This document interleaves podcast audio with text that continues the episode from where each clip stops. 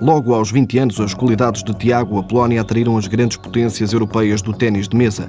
Primeiro na Bélgica e há dois anos na Alemanha.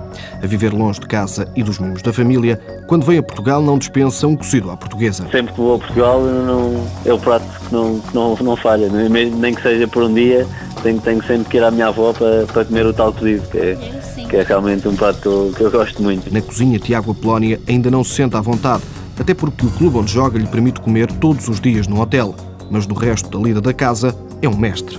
Tem que ser, eu sinceramente em Portugal não estava muito habituado a isso, que a minha mãe infelizmente gostava e, e tratava sempre dessas coisas, mas pronto, aos poucos fui-me habituando e, e, agora já sou um, um verdadeiro dono de casa. Limpa o pó e passa a ferro como ninguém, assume o tenista que aproveita os poucos tempos livres para matar saudades dos amigos e da família através da internet. Utilizo muito MSN para, como, para matar as saudades, principalmente dos familiares e dos amigos, obviamente. É uma grande ajuda, para além do, do telefone, claro. O MSN e o Skype, como agora também se usa muito, é, são ajudam muito para, para estar sempre em contato com as pessoas que gostam. Através do computador portátil ouve ainda música e vê filmes. É um benfiquista ferranho.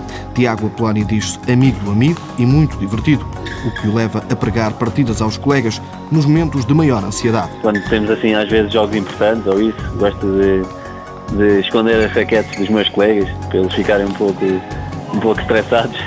Isso, como deve calcular, é, é uma, é uma grande responsabilidade, às vezes ir para um jogo importante e, e saber que não tem raquete, mas é, é na brincadeira às vezes.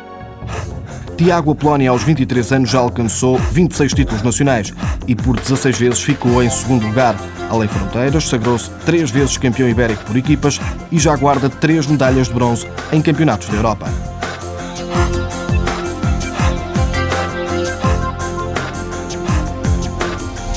Apoio Instituto do Desporto de Portugal.